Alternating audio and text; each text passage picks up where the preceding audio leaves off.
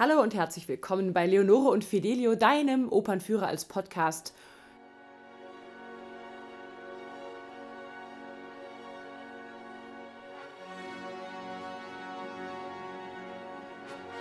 Einmal habe ich mich bisher an Richard Wagners Opern herangetraut, beim Fliegenden Holländer in Folge 23, vielleicht erinnerst du dich.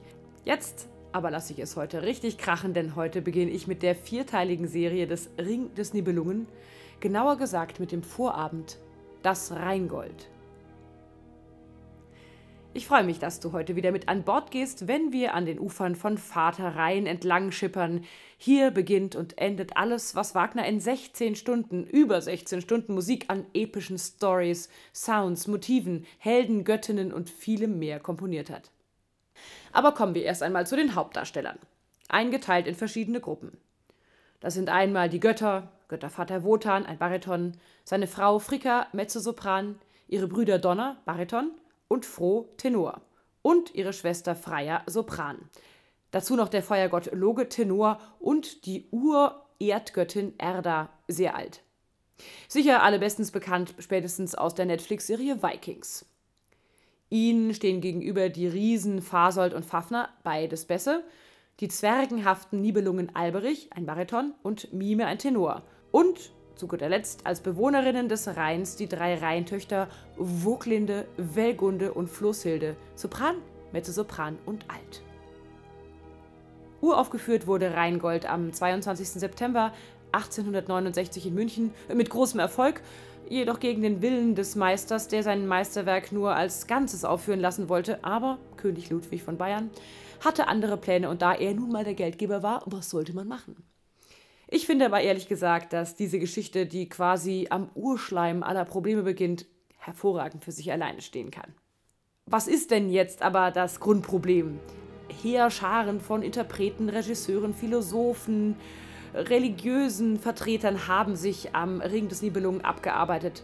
Für viele ist eher das schwarze Zerrbild des Kapitalismus auf die Opernbühne gebracht oder der Verkauf der Menschheit. Ich persönlich finde, es ist vor allem eine Geschichte unerfüllter Liebe und Sehnsucht nach Nähe und Verständnis, dem Streben nach Macht und dem Dominieren anderer, um sich selber groß zu fühlen.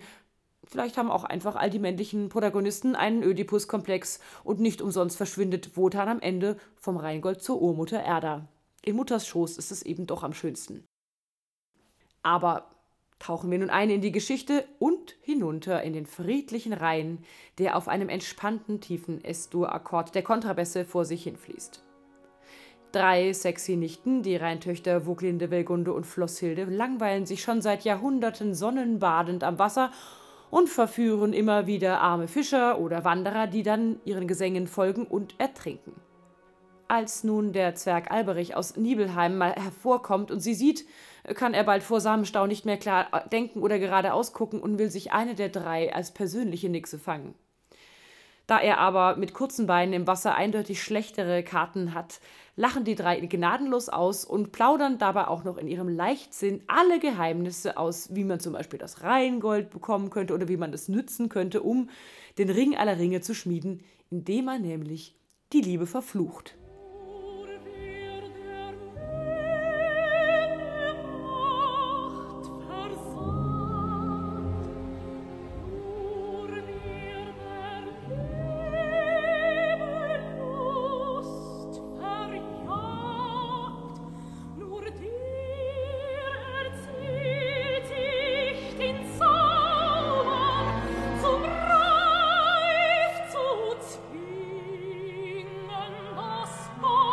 Auch hier der Beweis, attraktive junge Frauen können aus Eitelkeit gewaltige Fehler machen, denn Alberich ergreift seine Chance, verflucht die Liebe und kann sich das Gold unter den Nagel reißen. Sein Bruder Mime, ein geschickter Schmied, fertigt daraus das Meisterstück der Macht, den alles verzehrenden Ring.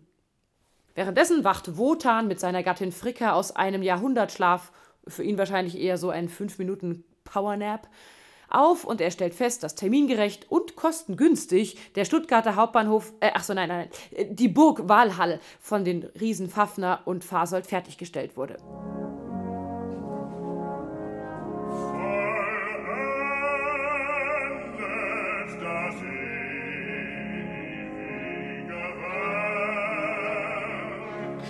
Dummerweise hat Wotan den Riesen vor Beauftragung der Burg seine Schwägerin Freya zur Inzahlungnahme versprochen, die wiederum die Hüterin der Jugend für die Götter ist. Da sehen die Götter also ziemlich schnell ziemlich alt aus. Freya hat auch keinerlei Lust, mit den Riesen mitzugehen, aber Vertrag ist Vertrag. Was sagst du? Ha, siehst du Verrat, Verrat am Vertrag? Als Wotan versucht, sich herauszureden, das war doch alles nur ein Scherz und nicht so gemeint, fällt einer der wunderbarsten Sätze von Riese Fasold. Was du bist, bist du nur durch Verträge. Und da Wotan als Obergott quasi Regierungschef und Verfassungsrichter in einem ist, muss er sein Wort wohl halten. Er hofft, mit Hilfe des Halbgottes Loges, dem Gott des Feuers und der Diebe, sich aus der Affäre ziehen zu können.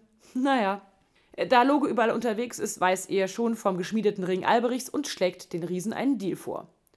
Rheingold gegen Freier und die Burg kann stehen bleiben. Was ein Diebstahl, das stiehlst du dem Dieb. Warte leicht ein eigen Erleid. Doch mit arger Wehr fragt sich Alberich, klug und fein musst du verfahren, da die Riesen aber in der Vergangenheit nicht die besten Erfahrungen mit ihrer göttlichen Kundschaft gemacht haben, nehmen sie sicherheitshalber Freier mit und geben eine Zahlungsverzugsfrist bis zum Abend. Wenn das Handwerker heute machen würden, da wären wir wahrscheinlich schon weiter im Bauentwicklungsland Deutschland, wobei natürlich in einer göttlichen Burg vermutlich auch kein Gebäudeenergiegesetz umgesetzt werden muss, vor allem wenn Loge regelmäßig Feuer macht. Wotan verabschiedet sich von Fricka und fährt mit Loge hinab nach Nibelheim. Jetzt kommt ein absoluter Lieblingsmoment von mir. Hier hat nämlich Wagner ein absolut legendäres Zwischenspiel geschrieben, das jeden stahlschmelzenden Ingenieur in Begeisterung versetzen kann. Bei Wagner heißt es stets, klotzen, nicht kleckern. 18, jawohl, 18 Ambosse sollen laut Partitur hinter der Bühne die Geräuschkulisse von Nibelheim darstellen.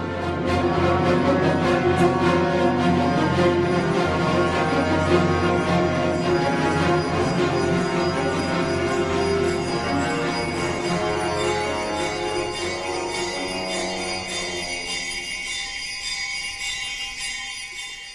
herrscht nun Alberich mächtig wie nie und macht einen auf dritte Welt Arbeitgeber, indem er alle Zwerge versklavt, deutlich unter Mindestlohn für ihn zu arbeiten und zu schmieden.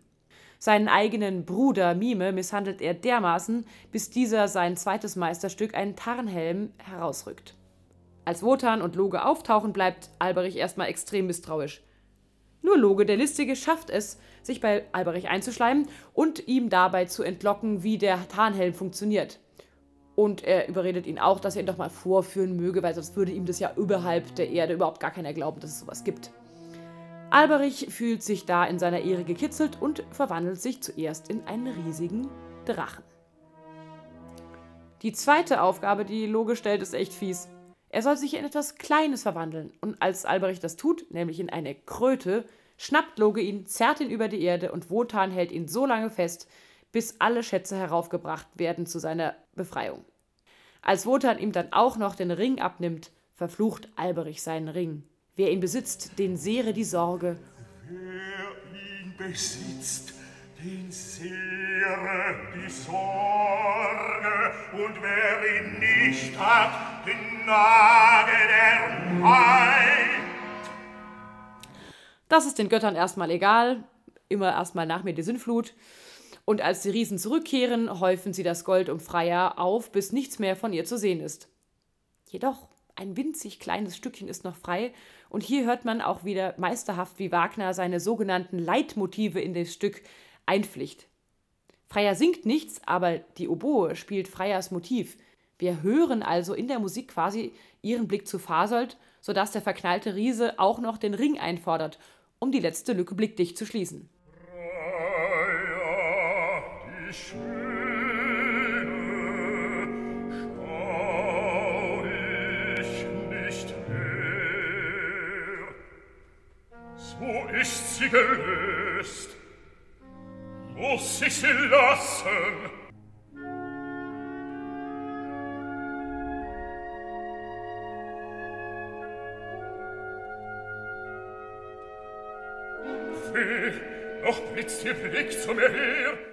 Wotan will den Ring zwar auf keinen Fall rausrücken, aber da erscheint die Urgöttin Erda und warnt ihn.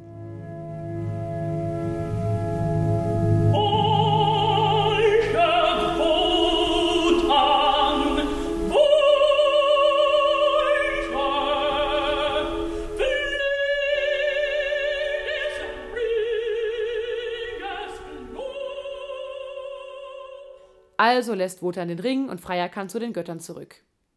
Kaum hat der Ring den Besitzer gewechselt, bricht der Fluch auch schon aus ihm hervor. Es gibt einen Riesenstreit, sorry, das Wortspiel musste sein, und aus Gier erschlägt Fafner seinen Bruder Fasold. Dann schnappt sich Fafner das Gold und verwandelt sich mit dem Tarnhelm in einen dicken, fetten Drachen, von dem wir im übernächsten Werk wieder hören werden. Du ahnst es sicher schon, genau in Siegfried. Leicht geschockt steigen die Götter über die Riesenleiche und Donner macht mal eben schnell mit seinem Hammer und der neuesten KI eine virtuelle Regenbogenbrücke, um in die Burg zu kommen.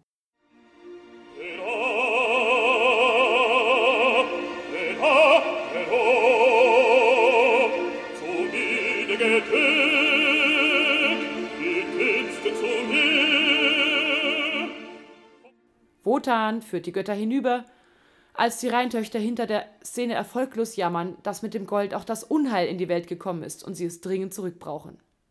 Das wird ihnen leider erst einmal nichts nützen. Und das war sie auch schon, die Oper Rheingold. Spieldauer zwischen 2 Stunden 15 und 2 Stunden 30, je nach Dirigent, ohne Pause, also in etwa so lang wie ein Teil von Der Hobbit ungefähr. J.R.R. Tolkien, der die Buchserie Herr der Ringe schrieb, war übrigens ein Riesen-Wagner-Fan. Deshalb gibt es da wahrscheinlich auch immer so epische Musik in den Filmen. Und eins ist auch sicher, ohne Wagner hätten wir heute garantiert nicht so viel geniale Filmmusik, die mit Themen und Motiven arbeitet. Ich selbst genieße auch gerade die Rheingold-Musik am Théâtre La Monnaie in Brüssel als eine der leichtsinnigen Rheintöchter in einer neuen spektakulären Produktion von Romeo Castellucci und Alain Altinolu steht am Pult der Brüsseler Oper. Und eins kann ich euch schon mal versprechen, Gold wird es geben nicht zu knapp. Bis ganz bald!